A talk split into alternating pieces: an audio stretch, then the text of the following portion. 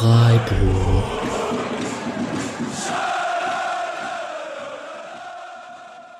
Dann hallo und herzlich willkommen zur 236. Episode des Podcast Freiburg und es ist ein denkwürdiges Spiel, das der liebe Julian, hallo Julian. Hi. Und ich hier besprechen, denn es ist in dieser Gruppenphase das zweite 5 zu 0 des SC Freiburg, diesmal gegen Olympiakos Piraeus zu Hause. Jetzt ist es der geteilte größte Sieg auf europäischer Ebene gegen den griechischen Rekordmeister und so weiter und so fort. Ähm, du warst im Stadion gestern, ich hab's auf der fabelhaft schlechten Streaming-Plattform RTL Plus angeguckt. Aber wie sind denn die euphorischen Gefühle so 24 Stunden später knapp? Nicht ganz. Ja, also ich habe es im Stadion ja auch sehr kühl und analytisch mir angeschaut mhm. und da jetzt einmal kurz eine Bäckerfaust und dann einfach wieder, es geht, ist um Arbeit und so, ne? Ja, musst ja. einfach konzentrieren. Nee, es war echt, also ich bin immer noch ziemlich auf einem hohen Flug. Das war, war mega krass im Stadion, es war mega krass danach. Es war äh, auch heute Morgen immer noch ziemlich gut gelaunt. Und also hat auch einfach irgendwie alles mal gepasst in so einem Spiel. Ne? Also klar, das, das Topola-Spiel war auch schon sehr, sehr spaßig und, äh, und so, aber irgendwie dann doch so Piräus wegklatschen und dazu noch ein äh, lupenreiner Hattrick äh, von ausgerechnet Gregoritsch und so. Und das halt auch noch von der zweiten Minute anführen. Und so, das war schon so ein Spiel, wo, wo man am Schluss echt weiß gar nicht, wie man das, äh, wie man das so sachlich dann besprechen sollte. Mhm. Ja, dafür sind wir beide ja genau richtig, das einfach weniger analytisch anzugehen. Ähm, ich bin, also es war auf jeden Fall wirklich, wirklich krasses Spiel natürlich auch von zu Hause zu schauen. So ein bisschen, wie das so ist, wenn man zur Pause 4-0 führt, war das auch auf den Rängen so, dass man diese, so wie der Este das nicht auf dem Platz über 90 Minuten machen konnte, wollte, wie auch immer, vielleicht einen Gang runtergeschaltet. Natürlich ist es dann ab und zu auch so, dass das auch auf den Rängen dann bemerkbar ist, so Mitte zweiter Halbzeit wahrscheinlich. Ja, genau. Es war dann irgendwann so ein bisschen weniger ruhig, aber generell fand ich es äh, sehr, sehr guten Abend, auch so stimmungstechnisch. Ähm, auch quasi mit, mit unserem Intro-Song auch direkt gestartet. Mhm. Ähm, und das so als Startsong fand ich eh schon cool, weil das dann tatsächlich bei sehr, sehr gut funktioniert hat über die ganze Tribüne und so. Dann bringt man alle direkt rein und dann fällt nach zwei Minuten ein Tor und dann war es irgendwie so Schlag um Schlag und alles war laut und alles war gut. Zumindest bei uns rum. Weiß nicht, ist ja auch immer so ein bisschen eine Frage, wie die Leute um uns rum, äh, wie laut das dann da ist und so. Die vier, fünf Leute vor uns waren auch sehr laut und hat auch viel Spaß gemacht. Ähm, und dann in der zweiten Halbzeit war es irgendwann ein bisschen ruhiger für so Viertelstunde oder so, das stimmt auf jeden Fall. Aber auch dann hat man es sehr, sehr gut gemacht, hat die, äh, ich fand auch vor, von Vorsängern sehr, sehr viel gutes Gespür dafür. Äh, am Schluss noch äh, den bekannten Freiburg-Walzer und der war sehr schön. Da, ja, das hat echt Spaß gemacht. Ich habe gerade die Streaming-Plattform negativ erwähnt. ähm, damit meinte ich die rein technische Umsetzung. Tatsächlich war der Kommentator, der hat da mal kurz zwei, drei Minuten die Klappe gehalten und hat gesagt, hören Sie jetzt einfach nur den Fangesang zu. Und das dieser Walzer, cool. der, der hat ja was von einem Dauergesang, der dann immer mal wieder dann wieder lauter wird, dann wieder mhm. leiser wird, dann wieder lauter wird und so. Das ist schon so ein sehr, sehr schön, schöne Bilder. Gerade auch wenn sie es mal machen, weil oft sagen Kommentatoren das ja und dann sind sie nach drei Sekunden, ja. fangen sie wieder an zu reden. Ja. Diese Bilder sprechen für sich und da muss man auch einfach mal schweigen. Ja. Und was ich außerdem noch an das Fortun ist, ist am Ball.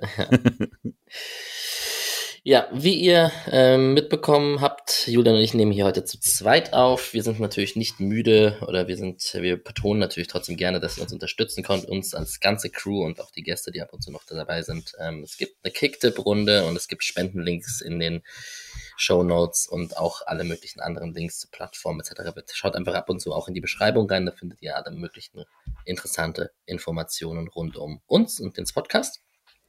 Und weil es jetzt die Woche äh, war, hat, hat, mich auch immer sehr gefreut, die vielen äh, Shoutouts, wenn die Spotify Wrapped äh, Sachen rauskamen. Ja, äh, auch wenn ich mir selbst meine Podcasts nicht darüber höre und da daher keine Statistik habe und so, äh, geht ja auch ein paar anderen so, aber das hat mich auch sehr gefreut und das war immer sehr cool, da verlinkt zu werden und zu sehen, wie viele Leute einen dann doch hören, wenn man so vor sich hin schwafelt. Ja. Und seine eigene Stimme gerne hört. Grüße an den Synthesia-Flyer. Ich war ja letzte Woche nicht dabei, als ich es besprochen habe, letzte Aufnahme. Aber ich habe mich, da, hab mich da natürlich überhaupt, überhaupt gar nicht angesprochen gefühlt. Naja.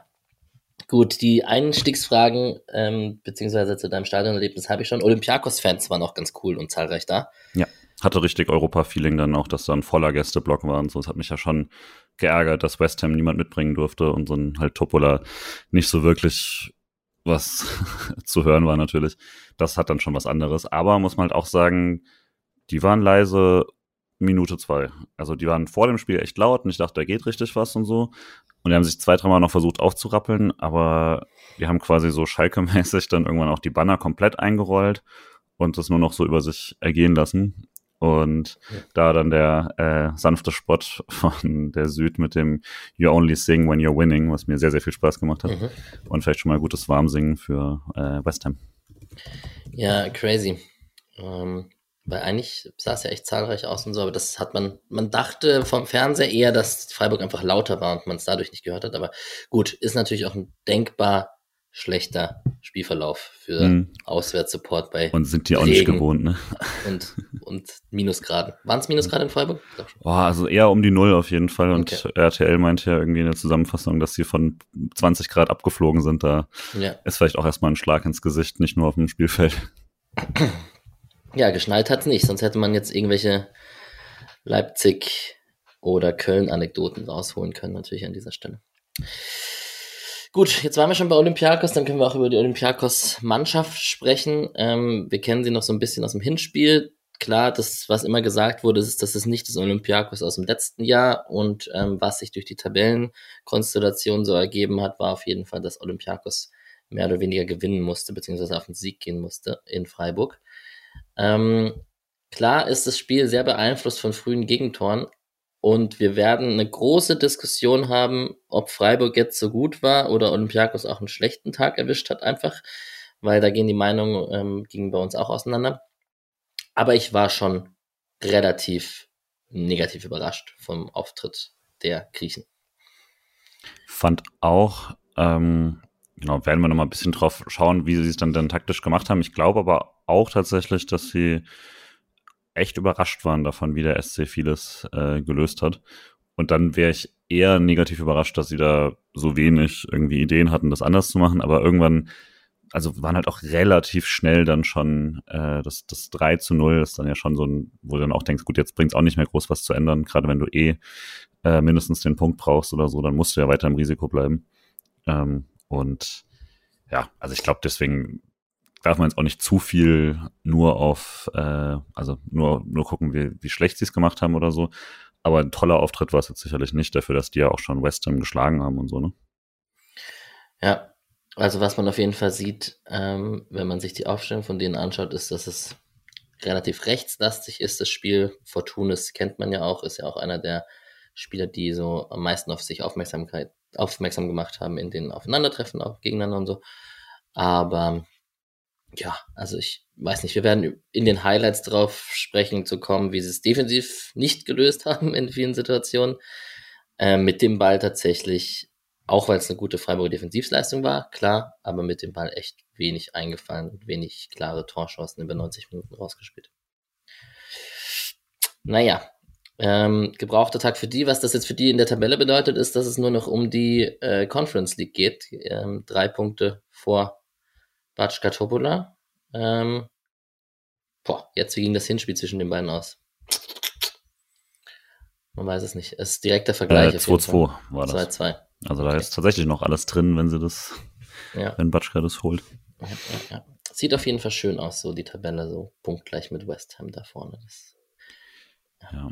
Aber während ich letztes Jahr schon irgendwie ihnen das Schlechteste noch gewünscht hatte, weil ich den Auftritt so extrem unangenehm fand ja. bei uns und auch so das, die Idee irgendwie auf Zeit zu spielen, was äh, uns nur geschadet hat, aber ihnen selber halt auch, ohne dass sie, also dadurch haben sie sich ja auch die Chance verbaut, dann irgendwie äh, den Platz drei da sicherer zu machen und so. Ähm, ja, deswegen dieses Jahr ist es mir deutlich weniger wichtig, wer da irgendwie weiterkommt. Das mit Nordwald eine nette Geschichte. Jetzt, äh, glaube ich, geht's ja irgendwie nur noch um den Gruppensieg und Platz zwei und so. Ja. Hast du dich hat das Spiel zur Versöhnung beigetragen quasi. Nicht unbedingt mit denen, aber ja. also jetzt mit vier Spielen, drei Siege, einen Unentschieden, kann man schon sagen, dass wir veritable Angstgegner des griechischen Rekordmeisters sind, ne? Auf jeden Fall, auf jeden Fall. So, dann kommen wir doch zu diesem Angstgegner mal und ähm, schauen auf die Aufstellung des SCs. Ähm, wir werden gleich hier irgendwo auch über Sachen und taktische Einordnung vom lieben Patrick sprechen. Vielleicht schneiden wir auch noch eine Minute rein, mal gucken, wenn es passt. Aber wenn nicht, ähm, vieles davon, was wir gleich erzählen werden, ist auch das, was Patrick beobachtet hat, wie es der SC taktisch gemacht hat. Das wollen wir natürlich nicht unter den Scheffel kehren. Ähm, wir haben auf jeden Fall als große Überraschung Jordi Makengo mit seinem ersten Startelf-Einsatz für den SC. Ähm, irgendwie hat sich's doch mal angedeutet, dass es jetzt dann bald irgendwann mal passiert, weil er jetzt schon auch öfters im Kader war. Ja, aber ich war froh, ihn zu sehen. Ich fand es auch cool, aber gleichzeitig war es halt auch so ein bisschen typischer Streichmoment, so jemanden das Debüt dann zu geben in der Euroleague. Ähm, aber ich, ich war mir tatsächlich gar nicht so sicher, dass es dann irgendwie eine Viererkette wird, beziehungsweise ich wusste nicht genau, ob das dann, ob man es doch löst über irgendwie äh, Fünferkette und halt dann äh, Doan rechts oder so. Ähm, und war, fand dann, war es dann mal relativ klar, eben äh, eine Viererkette hinten mit Markenko als klassischem Linksverteidiger. Und ich glaube auch, das ist ja das, was man jetzt vorher nicht so gerne gespielt hat, spätestens seit äh, Kübler dann raus ist und so, das, weil es halt dann die, die Rolle ist, die äh, zum Beispiel Weißhaupt nicht so gut ersetzen kann. Und so fand ich das echt ordentlich. Ja, wird viele Szenen geben, auch natürlich die Flanke zum 3-0, ähm, die wir dann besprechen werden. Was man auf jeden Fall merkt, ist schon ein Unterschied, ob da ein gelernter Linksfuß steht, der auch äh, relativ schnell ist und ähm, Grifo dann auch seinen Aktionsradius Radius verändert, so wie wir das auch gewohnt sind, wenn er mit Günni spielt und so. Ähm, hatte noch ein paar andere taktische ähm, Finessen mit sich gebracht, dass der SC einfach mit, ja, Patrick hat es auch gesagt, quasi mit einer Viererkette und dann mit einer zentralen Raute, könnte man fast sagen, gespielt hat. Also, dass halt Hö Höfler, Höfler auf der klaren 6 war und Grifo und Eggestein einfach einen sehr, sehr variablen großen Aktionsradius von links und rechts vor ihm hatten. Grifo kennt man ja in dieser Rolle. Aber genau, ich wollte darauf hinaus, dass wenn da halt ein Linksfuß hinter ihm ist, der die Linie dann halt auch mal runterrennt und ähm, auch oft also er hat sich öfter auch gar nicht eingeschaltet, also selten. Manchmal ist er hinten geblieben und hat so gedacht, ja, okay, ich sichere mal ab und es soll nicht so gefährlich werden. Aber ja, das, das war schon taktisch relativ gut. Ähm, wir haben über die realtaktische Aufstellung gesprochen, die man da rausgucken kann. Ähm, da ist uns ähm, die Doan-Rolle vor allem auch aufgefallen, ne? Ja, ist krass. Also wenn du es im klassischen 4-4-2 aufmalst, dann wäre es war Doan, wäre Doan natürlich so rechts außen. Mhm. Und so haben sie es halt auch einfach nicht gespielt, sondern und Höhler als quasi zweiter Stürmer und stattdessen ist Höhler deutlich mehr in so eine Zehnerrolle, also wirklich der, die, die Spitze einer Raute sozusagen hinter dann den Stürmern. Und Doan schiebt richtig weit nach vorne. Ähm, natürlich dann trotzdem eher der, der rechte Part und so. Aber Sidia war dann derjenige, der wirklich außen die, die offensiv auch die Breite gehalten hat, was mutig ist natürlich, weil du dich auch angreifbar machst damit. Aber damit hatte man halt sehr, sehr viele Leute im Zentrum. Patrick hat das echt für uns mhm. mal schön rausgearbeitet und ähm, hatte dann halt auch wirklich die Möglichkeit, äh, Räume zu bespielen mit Überzahl hinter diesem extrem hohen Angriffspressing von Piräus, aber vor äh, der relativ tiefstehenden Kette. Und ähm, konnte dann halt daraus immer wieder so auch Chipbälle mal spielen, weil man halt so viel Kontrolle im Mittelfeld hatte und die mal kontrolliert ohne Druck spielen konnte und so. Und hat halt echt viele Situationen spielerisch aufgelöst und Doran konnte dann deutlich offensiver da agieren, ähm, ohne da jetzt irgendwie nur außen die Seitenlinie halten zu müssen. Was er ja eh gerne macht, ne? wenn du ihm eine Rolle gibst, wo er selber auch ein bisschen äh, zentral ziehen kann und so und viel, viel Platz mitnehmen kann, ist das ja für ihn gar nicht schlecht. Ja, und Kreisliga Alex hat also wirklich mal wieder Grifo beobachtet und ich stelle mir das so auf dem Papier so ultra schwierig vor, wenn du sein Gegenspieler bist, also quasi, das ist ja dann oft der, der rechte Verteidiger oder der Sechser, je nachdem, die müssen dann auf jeden Fall gut, gut übergeben dann die ganze Zeit.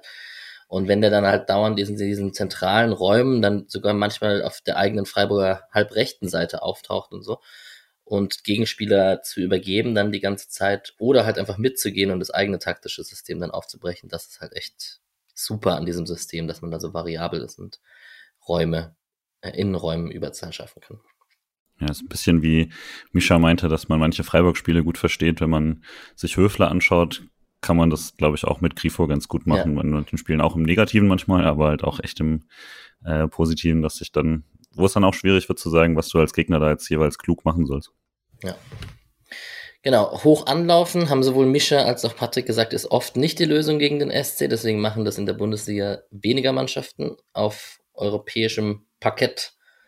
ähm, ist es anscheinend, es war auch im Hinspiel schon so und es war auch schon letztes Jahr in dem einen oder anderen Spiel so. Ähm, ich weiß gar nicht, ob das, die werden schon auch den SC scouten und so, aber na klar, man sieht halt nicht irgendwie 34 Spiele in der Saison und kennt irgendwie den Trainer und was, was sie machen so.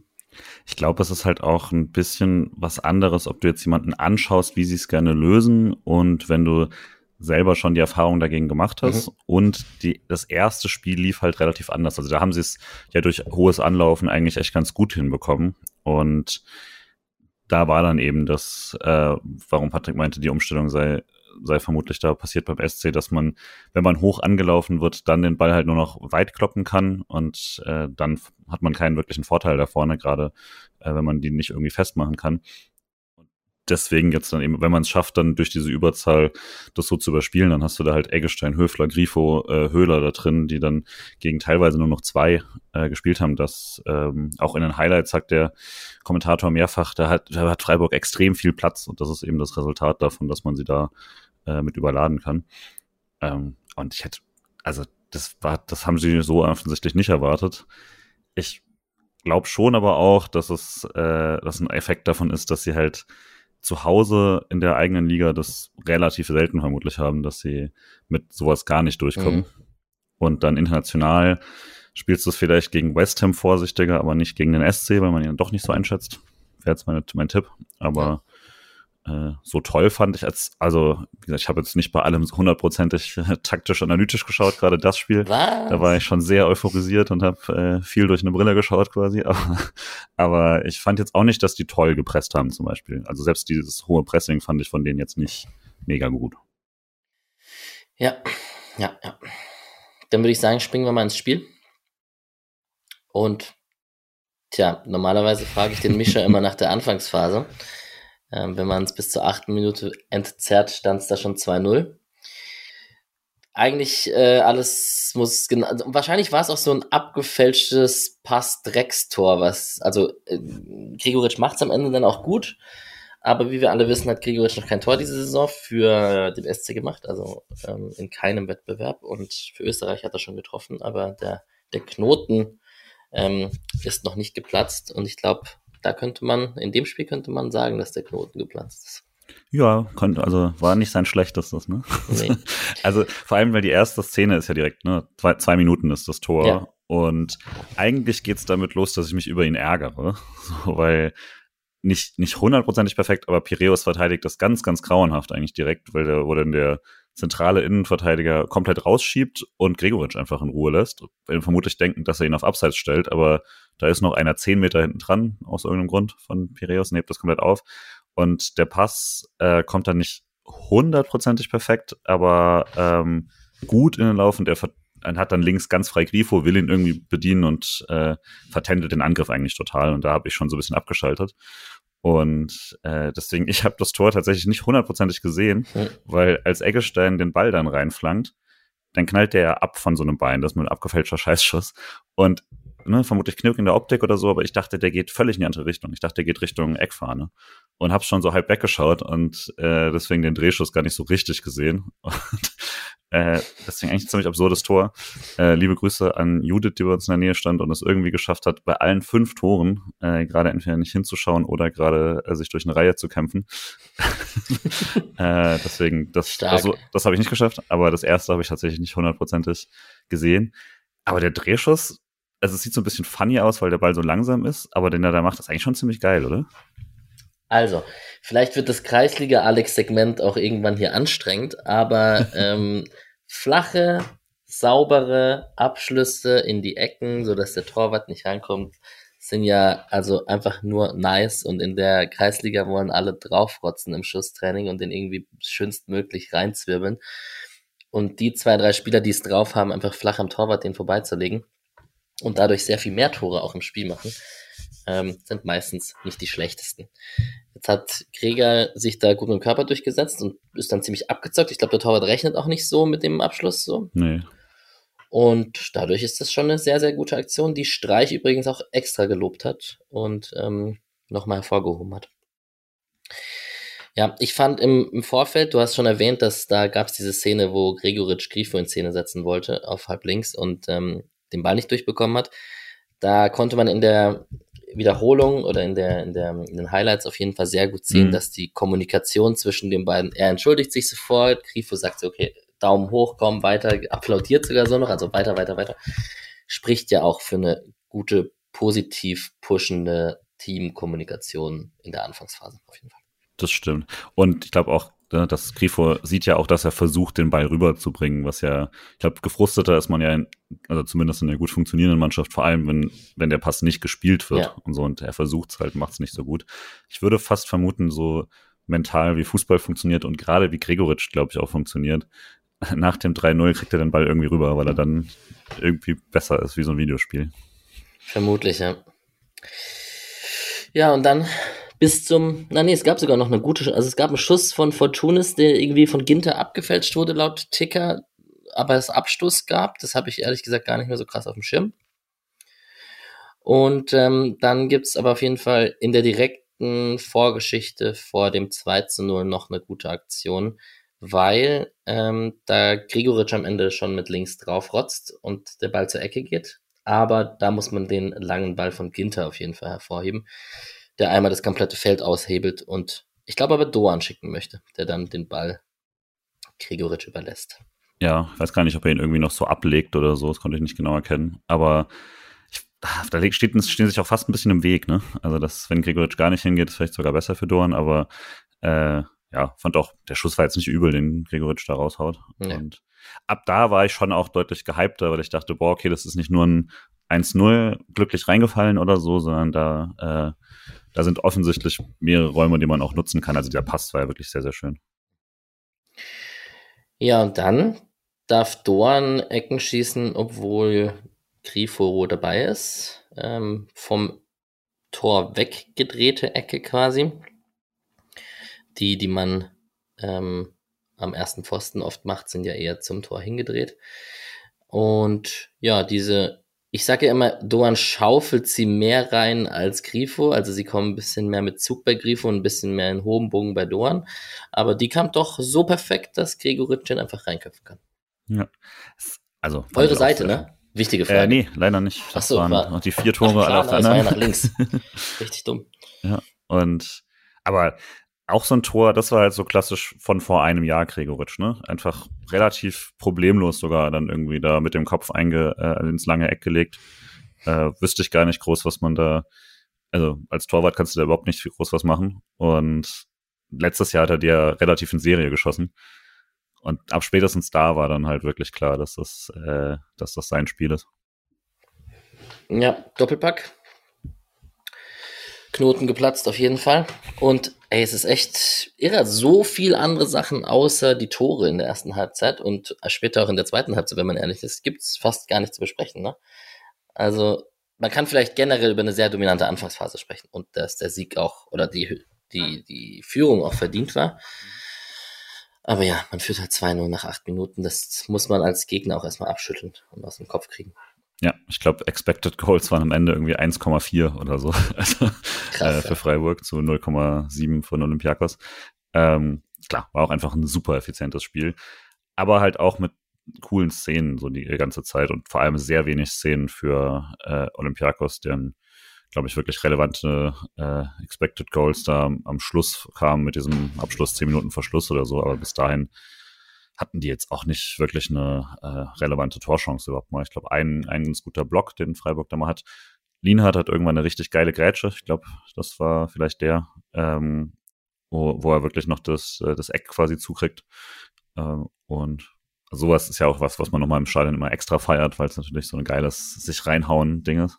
Yes, absolut. Das war in der 33. Minute, ah, diese Grätsche der sich spektakulär da noch in den Schuss wirft. Könnte, wäre auch vielleicht gefährlich geworden. Sieht natürlich immer geil aus, wenn man dann genauso das Timing hat, dass man den Ball trifft und in die Seite schlägt. Ich glaube, Makengo, das habe ich jetzt nicht rausgeschrieben, mhm. er hatte auf jeden Fall so einen sehr guten Ballgewinn, wo er ihn so wegspitzelt noch in seinem Bereich als Verteidiger, wo er es ohne Foul macht und einfach bissig im Zweikampf ist. Klar, man achtet natürlich auf so einen jungen Spieler, der gerade sein erstes Spiel von Anfang an macht, noch mal ein bisschen mehr. Aber ich habe ja schon am Anfang gesagt, Linksfuß physisch ganz gut, relativ schnell. Das, äh, man hatte so leichte, also er ist jetzt nicht Christian Günther, aber man hat auf jeden Fall so leichte Vibes, wie das war, als Grifo seinen Linksfuß kongenialen Partner da hatte. Das stimmt. Er hatte auch, er war auch direkt beteiligt in, ich würde sagen, der besten Chance, eigentlich vielleicht sogar des Spiels, ich weiß ja. nicht, ähm, die Grigoric dann nicht gemacht hat. Da hat der, finde ich, auch sehr, sehr gute Höhle. Also zumindest so mein. Stadionblick fand ich immer wieder in irgendwelchen coolen Aktionen beteiligt und irgendwie super oft am Ball gewesen und so.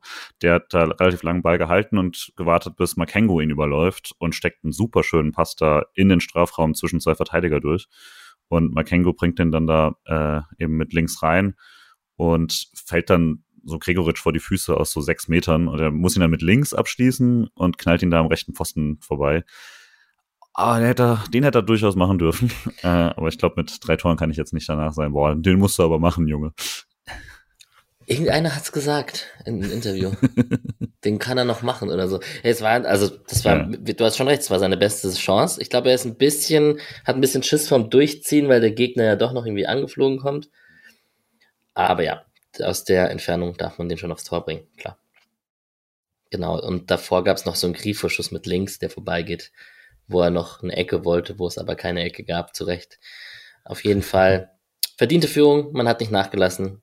Ähm, bei dem, bei der Szene, die du gerade rausge, äh, die du erwähnt hast mit, äh, mit Grigoric am Ende, da war übrigens klassische äh, Christian Günther Laufweg von Makengo mhm. und Höhler passt den in Grifo-Manier da in die Schnittstelle links raus. also, ja, vielleicht sind die ja der neue linke Anker. Mal schauen. Höller und Makengo. Ja, genau. genau, ich habe auf jeden Fall da stehen, ein gutes Spiel von Makengo nach einer Halbzeit, der war auf jeden Fall auch gut drin. Einen abgefälschten Schuss von Eggestein, dann kam diese besagte Szene, die du angesprochen hast, mit dem Block von Lienhardt, der da gut ähm, hinten äh, abgerätscht hat. Und in der 34. Minute hat Hetze gegen Makengo gelb bekommen. Und dann dürfen wir das Wort Lupenrein ganz oft erwähnen, weil es ja ganz wichtig ist, dass man die drei Tore ohne ein anderes Tor dazwischen und in einer Halbzeit schießt. Das ist ein deutsches Ding, ne? Ja, ja, das gibt's glaube ich nirgendwo anders. ähm, ich lese gleich mal, oder ich mache es jetzt kurz. Ähm, in diesem Jahr 1000, kann man ja sagen. Patrick, wir haben heute ein kleines Quiz bei uns in der WhatsApp-Gruppe gehabt. Die Hattrick-Schützen, aber nicht nur die Lupenreinen, sondern die Dreierpack-Schützen äh, des SC Freiburg in diesem Jahr 1000 sind ähm, zweimal Kulibali gegen HSV und Schalke, der liebe Alexander Jaschwili gegen Wolfsburg, Roda Anta gegen Bochum, Moit Rissou gegen Wien Wiesbaden, Admir Mimedi gegen 1860 München. Dann haben wir drei, vier, fünfmal Petersen. Allein da sieht man auch, was für eine Legende er ist. Fünfmal Petersen gegen Frankfurt, Nürnberg, natürlich Barmbek, Uhlenhorst, Paderborn und Köln. Grifo letzte Saison gegen Union Berlin mit den Elfmetern. Grifo gegen Batschka Topola in dieser Europa League Saison. Und Gregoritsch gestern hat er sich, hat er gute Kumpanen da in dieser Liste auf jeden Fall. Außer Moidrisu. Ja. Guter Punkt. Äh, ja, also geile Liste und das echt, echt sowieso. So Dreierpack ist generell einfach irgendwie. Ich finde es nochmal was anderes tatsächlich, jetzt weniger wegen dem Lupenrein, aber das 1-0, 2-0, 3-0 für denjenigen, der einfach vorher das ganze Jahr nicht, also ganze Saison ja. nicht getroffen hat, in gar, also gar keinen Wettbewerb, äh, bei ausreichend Spielen und nicht so viel Konkurrenz, dann halt sowas rauszuhauen.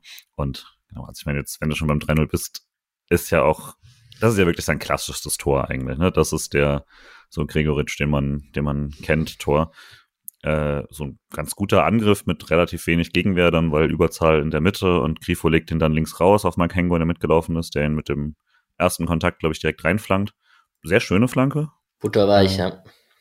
Und dann ist, gewinnt er einfach äh, sein Kopfballduell mit relativer Einfachheit, weil er größer, stärker äh, ist und höher springt und besser positioniert ist und alles. Und da gibt es ja auch wieder nichts zu halten, ne? Also so großartig. Ja, absolut. Ähm, ja, du hast eigentlich schon alles erwähnt. Die, die Zuckerflanke von Makengo ist sicherlich nochmal extra erwähnenswert und äh, glaube auch sein erster Assist müsste eigentlich sein. Ja, ähm, vermutlich, ne? Genau. Bei dem Tor hat sich Streich dann sehr ausgiebig gefreut. Beim 1-0 und 2-0 war er noch nicht so am Ausrasten. Ich frage mich ja immer, was das mit ihm ist. Der ist dann noch so vorsichtig und beim 3-0 mhm. glaubt er dann so, er kann es dann wirklich gewinnen und traut sich dann zu jubeln oder wie? Vermutlich, ja. ja. Ja. Oder er freut sich einfach für den jungen Makengo oder so. Das, das ja, es wäre sehr streichig, aber dass er jetzt irgendwie den Vorlagengeber sich ja. so freut. Aber ich glaube schon, dass es da zentral auch um den, auch wenn, wenn er sich für was Besonderes freut, dann vermutlich schon, dass es auch noch ein Hattrick ist von Gregor. Ja. Äh, dass das jetzt im Stadion das leider zurückgebracht wurde, mit dem beim dritten Mal Gregor Gregoritsch zu rufen, macht mich ein bisschen traurig, weil es einfach keinen Sinn ergibt. Aber, aber macht er immer noch. Oder sie. Sie macht's ja. auch. Sie macht's ja. jetzt auch, ja. ja. Äh, aber da es ja offensichtlich Popular Demand gewonnen hat und ich verloren habe, muss ich, beuge ich mich da und ganz ehrlich, wenn's bei einem Hattrick sage ich dann auch nichts mehr. Was sagt sie dann? Gregor, also äh, Michael Gregoritsch, Michael Gregoritsch, Gregor Gregoritsch. Und das, das Gregor Gregoritsch macht für mich einfach keinen Sinn. Aber ja, kann man drüber diskutieren. Ich finde es auch eher weird. Okay, und dann vergehen sechs Minuten bis zum 14-0 und auch das Tor ist ein besonderes, weil es das erste Pflichtspieltor für Kilian Sedia ist, für den SC Freiburg, der ja schon lange darauf warten musste und auch schon oft aus sehr aussichtsreichen Positionen das Tor nicht gemacht hat und den Ball nicht versenkt hat. Ich möchte die Entstehung loben, weil das war wirklich, wirklich richtig gut gespielt von Gregal, Höhler, One-Touch wieder auf Gregal, der dann im genau richtigen Timing Sedia rechts rausschickt. Und bei Sedia hatte es bei mir, du kannst mich gerne verbessern, und es hatte ein bisschen was vom Kopf durch die Wand, jetzt rotze ich einfach drauf, der muss jetzt auch einfach mal drin sein, sonst kotze ich. 100 Prozent. Ja. Da ist halt auch irgendwie hart, dass dann der geht rein und die eigentlich besseren, die zählen dann nicht schon so, aber auch scheißegal, wenn er, wenn er drin ist. Auch ja. aber wirklich das, was du gesagt hast, ne, die, die Entstehung ist halt echt cool. Also dieses abtropfen direkt weiter und so. Das ist ja genau, wie man es möchte. Das ist genau, wie man es möchte. Und man hat ja, auch wenn es den beiden nicht immer ganz gerecht wird, so ein Vorurteil gegenüber, wenn Gregoritsch und Höhler zusammenspielen, dass das spielerisch nicht das Beste ist. Und in der Situation widerlegen sie es zumindest mal situativ. Ja. Ja. Sidia hat sich auch sehr gefreut. Ähm, und dann gab es eigentlich vor der Halbzeit nur noch eine, einen Distanzschuss von Gregoritsch, der dann ein bisschen übermütig wurde und dachte, er ist an dem Tag Ronaldinho oder so. Ja, Distanzschuss Ronaldinho, ein bisschen schlechter Vergleich, aber Roberto Carlos dann vielleicht. Aber ihr wisst, was ich meine. Ähm, hat sich auch direkt entschuldigt und ähm, mit 4 zu 0 geht man in die Pause. So, war viel los am Bierstand. Schon, ja. Also Leute waren schon äh, in Feierlaune auf jeden Fall. Für Donnerstagabend und viele müssen am nächsten Tag arbeiten. Ähm, ja, war halt einfach, war einfach wahnsinnig Spaß gemacht. Ich hatte auch so null Prozent noch dieses, was ja Leute irgendwie immer sagen, ich glaube immer noch, dass wir das irgendwie, dass wir hier noch was kassieren oder sowas. Nein. Ich glaube, da hatte ich nicht mal mehr einen Gedanken dran. Ja, eher noch, wie hoch wird's am Ende und so. Komm, jetzt kommt schon leicht Arroganzanflüge. Hättest du einen Tipp gehabt na, zur Halbzeit, wie es, wie es am Ende ausgeht? Was wäre gewesen? Ah, wahrscheinlich sowas in die Richtung, die es dann auch am Ende wurde. Also ich, Streich hat ja in der zweiten Halbzeit, es wurde auch vom Kommentator nochmal extra erwähnt, der hat, weil es erst falsch verstanden hat, es wurde die ganze Zeit seriös von draußen reingerufen, also dass die, die Spieler weiter ernst nehmen, Situationen sauber ausspielen und halt einfach mit Kopf nach oben und Brust raus weiter seriös das Ding zu Ende spielen. Also keinen Bruder Leichtfuß reinbekommen. Ja, und Olympiakos war an dem Tag, also man war einfach eine Nummer besser als Olympiakos. Also ich hätte jetzt auch nicht gedacht, dass wenn man eins kassiert oder hm. zwei, dass das komplett aus dem Ufer läuft oder so. Das, das habe ich nicht gesehen. Ja, ja, ging mir auch so. Ich dachte eher tatsächlich, die werden noch richtig abgeschossen. Vielleicht. Ja, ich hätte, ich hätte vermutlich erwartet, dass sie dann irgendwann, so wie es dann ja auch ungefähr gekommen ist, dass man halt dann wechselt und ja. äh, dass die dann noch irgendwie einen Ehrentreffer machen oder so. Aber ja. Selbst das sah nicht mal so richtig danach aus, bis auf ein, zwei Szenen. Aber eigentlich ähm, gibst du mir einen perfekten Übergang, um jetzt auf die zweite Halbzeit zu kommen. Und hey, wir werden es, glaube ich, tatsächlich schaffen, heute eine etwas kürzere Episode aufzunehmen. Sag's nicht, bevor es rum ist. ah, wir haben noch fünf Sonderthemen übrigens. Äh, Nein, ähm, in der zweiten Halbzeit ist tatsächlich nicht so viel passiert. Also man hat deutlich das Tempo ein bisschen rausgenommen, deutlich ein bisschen rausgenommen.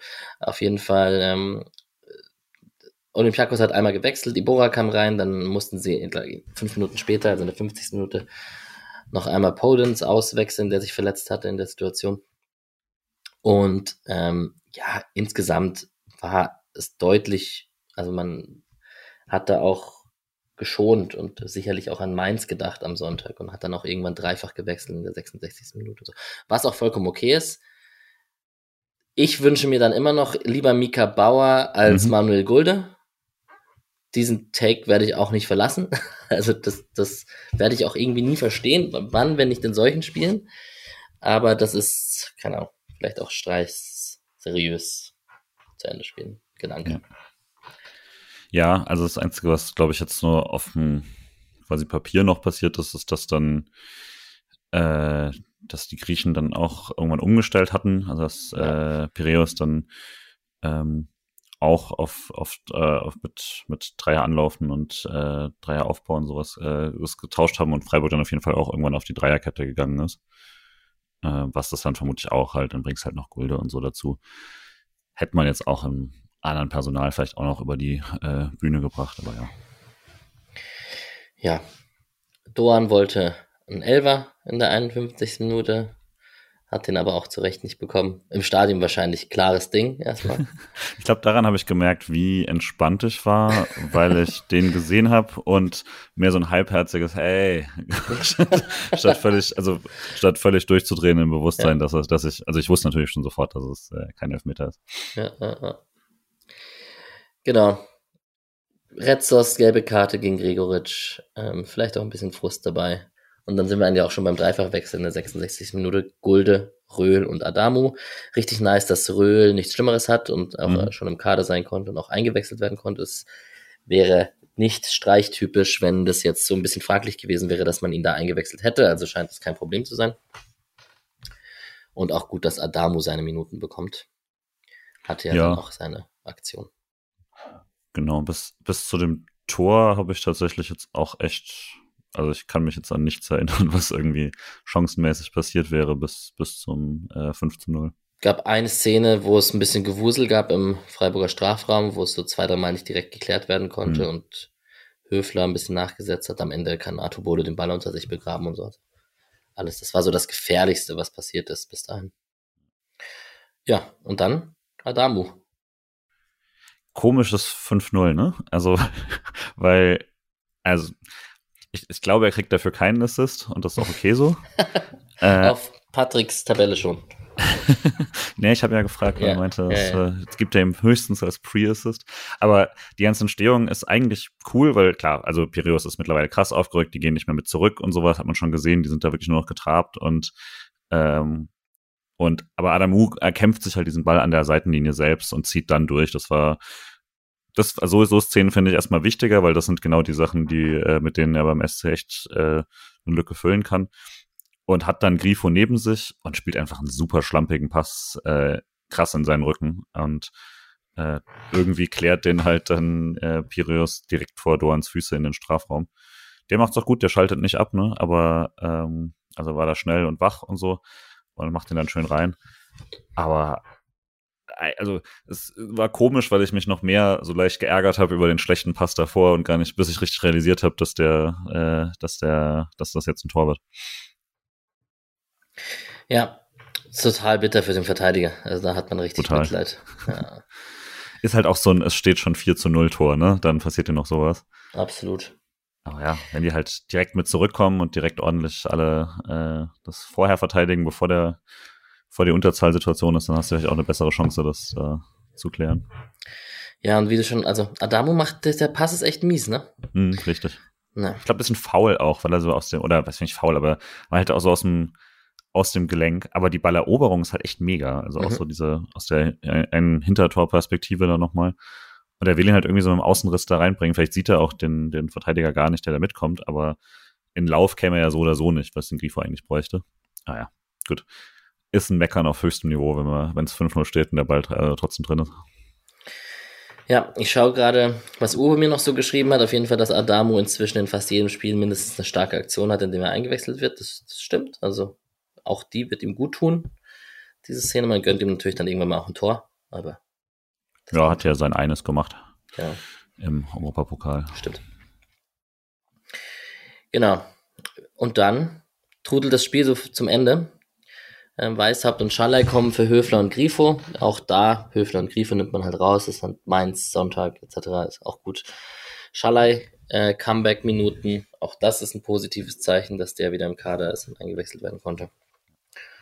Und dann hat, sorry, was ich, ja, ich fand noch gut, dass, äh, dass man ähm, Atubolo seine eine Situation gegeben hat. Ja. Das ist ja immer ein bisschen nervig, wenn du am Schluss gar nichts, gar nichts bekommst. Und ich fand das sogar eine richtig, richtig gute Parade jetzt, wo ich es nochmal geschaut habe. Weil ähm, auch irgendwie 0,7 Expected Goals oder so, äh, der Schuss, nicht, nicht die Szene alleine, sondern dann auch wieder Ball kommt und so. Ähm, da war man dann einmal so ein bisschen, bisschen noch schläfrig bei allem. Ich glaube, da sehen jetzt alle nicht mehr so 100% konzentriert aus. Äh, auch Ginter steht da so ein bisschen komisch, ne, vorher. Und äh, Adam äh, und Artubolo taucht halt echt richtig gut ab, finde ich. Also den, den muss man erstmal so halten dafür.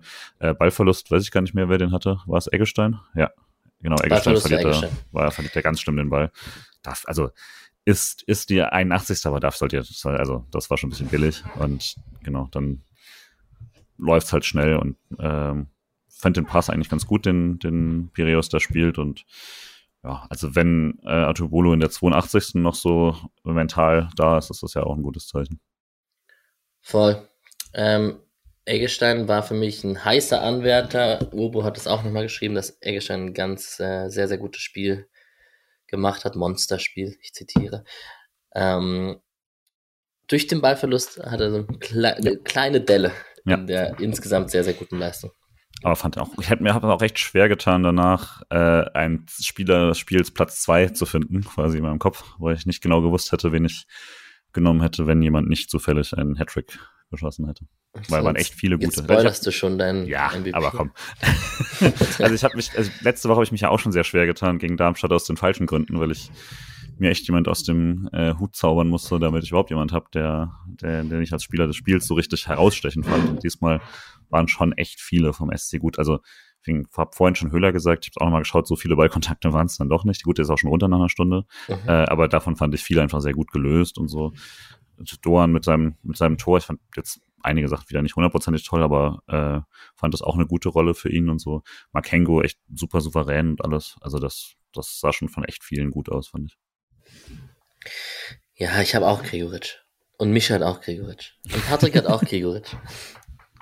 Komisch. Ja, also es wäre schon ein Skandal gewesen, wenn man jetzt was anderes genommen hätte. Ja, aber wenn du jetzt eine Platz zwei hättest vergeben müssen, Wäre es vielleicht, weil Doan zum Beispiel hat halt auch die krassen Vorlagen gegeben, ne? Also das ist ja auch ein Ding. Ja, aber ich glaube, ich wäre wieder mal auf diesen Klassiker, ich gehe auf Grifo, weil das so wichtig mhm. ist, was er macht und er ist so variabel und nicht zu greifen für den Gegner und sorgt dafür, dass Überzahlsituationen entstehen, dass ich fast ihn genommen hätte. Bei, bei Sofascore stechen Doan und Makengo tatsächlich ein bisschen hervor. Aber ja. Makengo könnte man schon auch nehmen bei seinem ersten Spiel. Ja, Shoutout auf jeden Fall, das war. Voll da also über 90 Minuten auch und so. Das war cool. Genau, viel ist mir nicht mehr passiert. Es gab noch eine gelbe Karte für Ibora gegen Adamu. Olympiakos hat dann nochmal wild durchgewechselt, aber es steht fest, der SC ist jetzt Gruppenzweiter, ne? Weil mhm. es ja der direkte Vergleich ist. In manchen Tabellen wird er als Gruppenerster angezeigt wegen der klar besseren Tordifferenz. Ja. Aber wir haben ein Endspiel um Platz 1, in dem ein Unentschieden aber nicht reicht. Ja, ist ein bisschen, bisschen schade, auf, also erneut, ne, höchstes Niveau, aber irgendwann haben dann Leute um mich rum auch angefangen, so zu gucken, wie es dann bei Topola steht und so mhm. und sich da die Mitteilung geben lassen und dass es dann wirklich äh, in der 89. dann noch der Siegtreffer für West Ham fällt, ist natürlich bisschen ärgerlich, weil sonst hätte auch das Unentschieden gereicht, das hätte schon gut getan. Aber was eine Traumsituation, ne? Also äh, vier Siege, eine Niederlage bisher gegen West Ham. Ähm, 17 Tore ja. in fünf Spielen. Das ist komplett irre. In der Bundesliga haben wir was?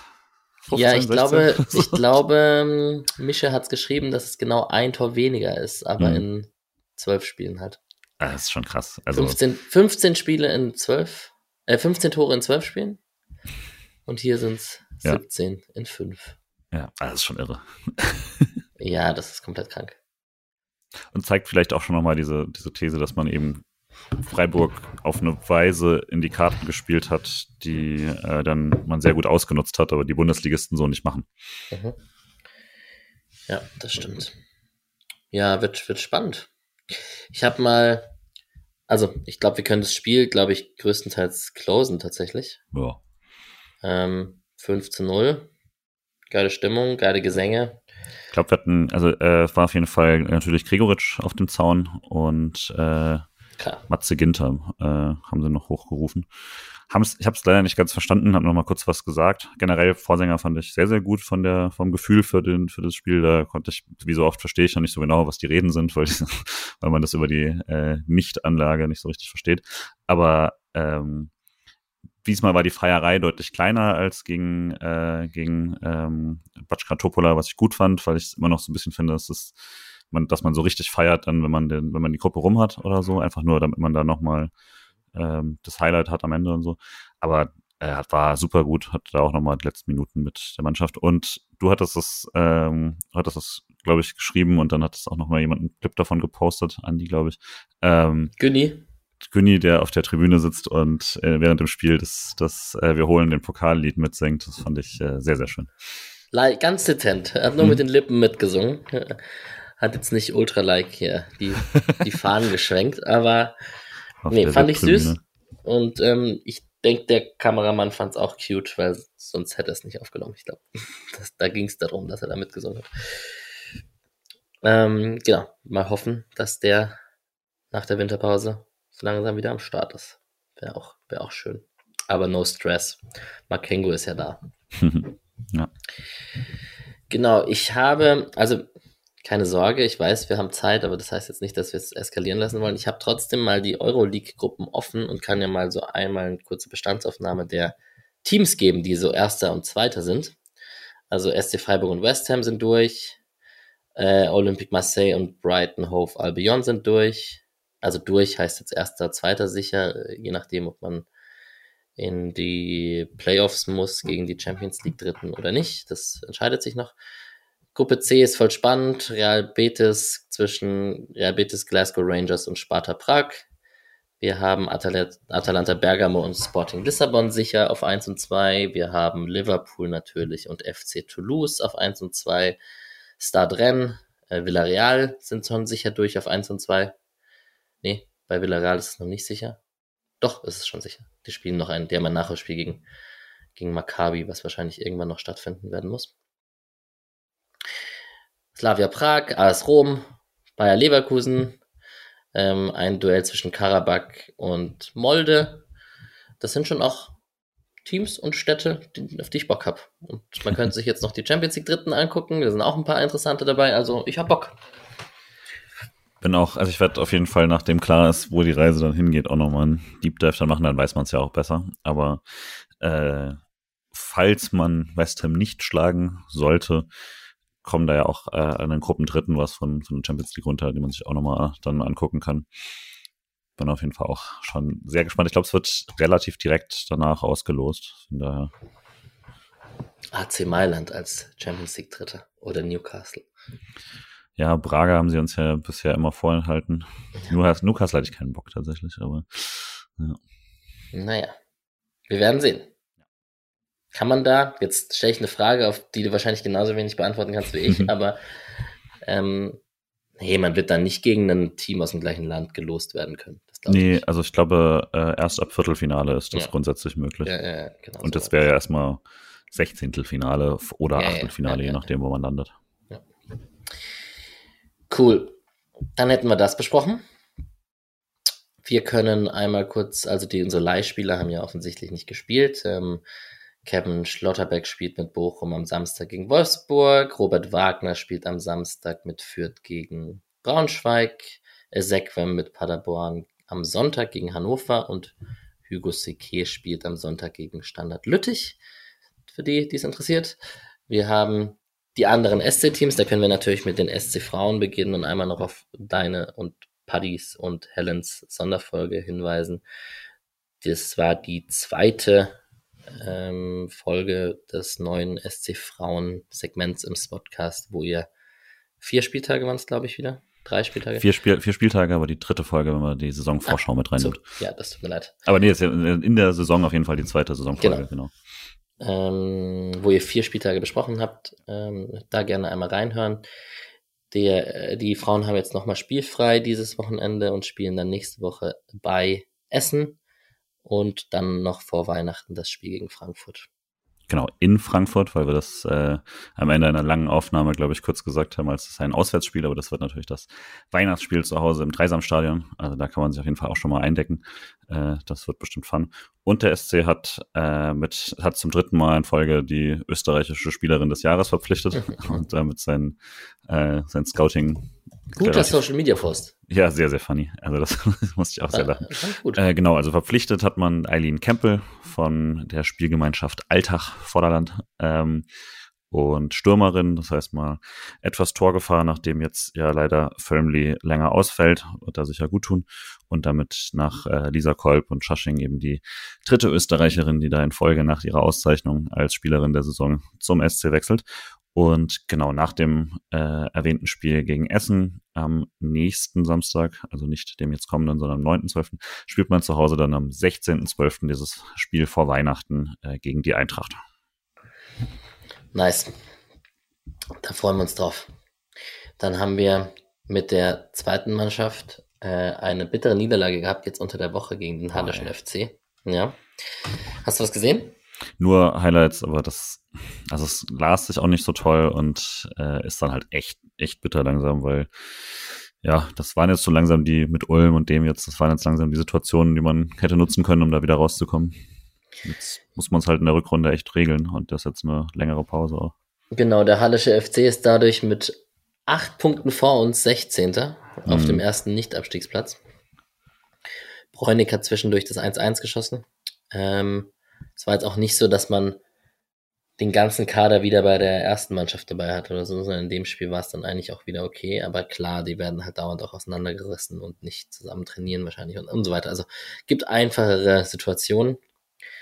Ähm, am Sonntag spielt man beim Tabellenersten Jan Regensburg. Mhm. Ähm, wenn nicht da, wo dann? Kannst du befreit aufspielen. Ja, ja. Oder sie tauschen einfach Teams und die zweite spielt gegen Mainz. Ah ja, so wie so schlecht wie Auswärtsspiele in Mainz oft liefen. ja, sehr gut. Genau. Ähm, ja, wird, wird auf jeden Fall spannend. Hat sich der liebe Herr Stamm auch anders vorgestellt, als er verlängert hat, gehe ich von aus. Mhm. Mittlerweile muss man aber auch sagen, also ich, ich persönlich würde einen Klassenerhalt dieser Saison fast so hoch anrechnen wie dieser zweite Platz letzte Saison, weil es halt mhm. wirklich nochmal eine ganz andere Situation ist. Ja, also wenn er das in der Rückrunde rumreißen kann, würde ich auch sagen, ist das äh, eine sehr, Dann ist er bereit. Trainerauszeichnung. Ja. ja. Genau, und die U19 spielt am Sonntag bei der SG Sonnenhof Groß Asbach und hat weiterhin nach elf Spielen 33 Punkte, also nur Siege. Und nur sechs Gegentore. Das ist ziemlich gut. Ja, es ist ein bisschen dumm, dass es quasi in der Saison ist, wo es dann egal ist, ne? Wegen ja, der, der kommenden äh, Bundesliga für, also automatisch für Nachwuchszentren und so. Aber äh, finde es trotzdem sehr auch befriedigend, das immer zu sehen. Es ist ja vor allem, weil es halt, weil der Abstieg so schmerzhaft war. Also man sollte mhm. ja meinen, dass dann ein gutes äh, Gerüst unten ist, welches die zweite Mannschaft auch, der zweiten mhm. Mannschaft vielleicht sogar schon im Winter weiterhelfen kann. Genau, Wurden jetzt auch schon mehrere hochgezogen. Ne? Genau. Ne? Also. Merino, so.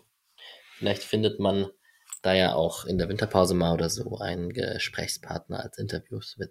Wäre ja auch mal spannend. So, und dann haben wir den FSV Mainz 05 als nächsten Gegner. Die sind seit, also positiv gesagt, sind sie seit vier Spielen ungeschlagen gegen Hoffenheim, Darmstadt, Sieg gegen Leipzig und also unentschieden gegen Bochum Darmstadt und Hoffenheim, drei Unentschieden und den Sieg gegen Leipzig, genauso. Ähm, die haben sich schon gefangen, ähm, jetzt eigentlich wieder haben aber auch erst einen Saisonsieg und stehen äh, unten drin in der Tabelle und haben auch eigentlich äh, ordentlich Druck in dem Spiel gegen uns. Was erwartest du denn? Ich kann halt Jan Sievert als Trainer überhaupt nicht einschätzen. Groß. Ich auch nicht. Ähm, mein, woher auch. Und äh, ja, also so, ich fand das jetzt tatsächlich gegen Hoffenheim habe ich ein bisschen was dann gesehen und eben auch den äh, Rasenfunk dazu gehört und so.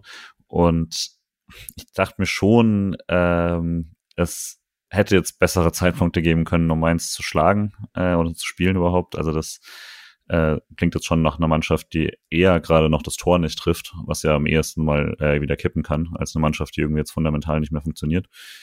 Und deswegen, ja, also ich bin schon vorsichtig vor dem Spiel. Bin jetzt nicht super optimistisch für äh, Auswärtssieg und eben in Mainz sah man öfter blöd aus. Das ist immer so ein bisschen eine alberne Rechnung, wenn es wenn's, äh, wenn's, wenn's, ähm, gegen Mannschaften geht. Eigentlich halte ich sowas immer für Quatsch, wenn Leute das sagen, aber als Fan, der irgendwo hinfährt, denke ich natürlich jedes Mal dran, wenn ich in den Gästeblock gehe. Und ewig hält diese Pokalerinnerung dann auch nicht. Ähm, aber wir hatten ja jetzt auch zwischendurch mal ein paar ganz gute Siege. Ja, dieser nicht grenzenlose Optimismus, den haben wir auch von den anderen. Wir haben ein 2 zu 1 von Patrick für Mainz und wir haben ein 1 zu 1 äh, von Mischa. Ja. Ich tue mich auch schwer, ultra optimistisch in dieses Spiel zu gehen. Gleichzeitig könnte man auch sagen, dieses 5-0 tat jetzt einfach sehr gut und man mhm. breite Brust und Gregoritsch und etc. Und man weiß, dass Makengo funktioniert, wenn man ihn bringt und so. Das könnte auch könnte auch in die Richtung gehen und sagen, das war jetzt genau das richtige Ergebnis dafür. Klar. Man wird nicht nachlassen und arrogant in Mainz auftreten, das glaube ich. Nee, arrogant glaube ich auch nicht. Ich glaube aber schon, dass es halt wirklich eine physische und mentale Müdigkeit gibt aktuell. Ja. Und ja, mal gucken, wie das dann läuft. Aber also mein Tipp, bevor du es dann endgültig machst, wäre jetzt eigentlich auch ein, äh, wäre es auch ein Unentschieden gewesen, würde dann aber auf ein 2-2 gehen, weil man es ein bisschen offensiver macht.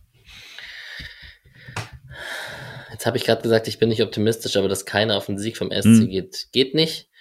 Deswegen mache ich ein 0 zu 1 dreckiger Arbeitssieg nice. von Gregoritsch.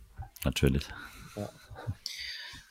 Ich habe, also, wir, nee, wir wollen ja nicht über Sportwetten reden, ne? Mhm. Aber ich habe eventuell das ein oder andere Mal mir die Quote von Gregoritsch zumindest angeguckt vorm Spiel.